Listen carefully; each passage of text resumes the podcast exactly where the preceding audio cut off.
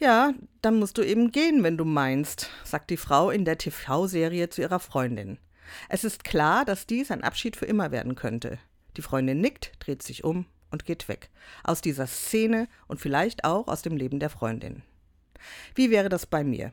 Könnte ich sie einfach so gehen lassen? Würde ich mich leicht umdrehen und ohne diese Person einfach so weiterleben können? Viele Menschen kann man toll finden. Nicht alle eignen sich natürlich zu einer dauerhaften Herzensverbindung. Manche halten ein ganzes Leben, andere sind nur eine kurze Zeit im Leben. In der Bibel bei Jesus Sirach liest man, ein treuer Freund ist wie ein festes Zelt. Wer ein solches findet, der hat einen Schatz gefunden.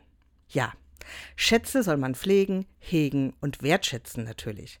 Doch vielleicht gehört es auch dazu, dem anderen einen weiten Raum und Freiheit zu geben, damit Freundschaften wachsen und gedeihen können, wie sie es brauchen und nicht wie ich es gerne hätte.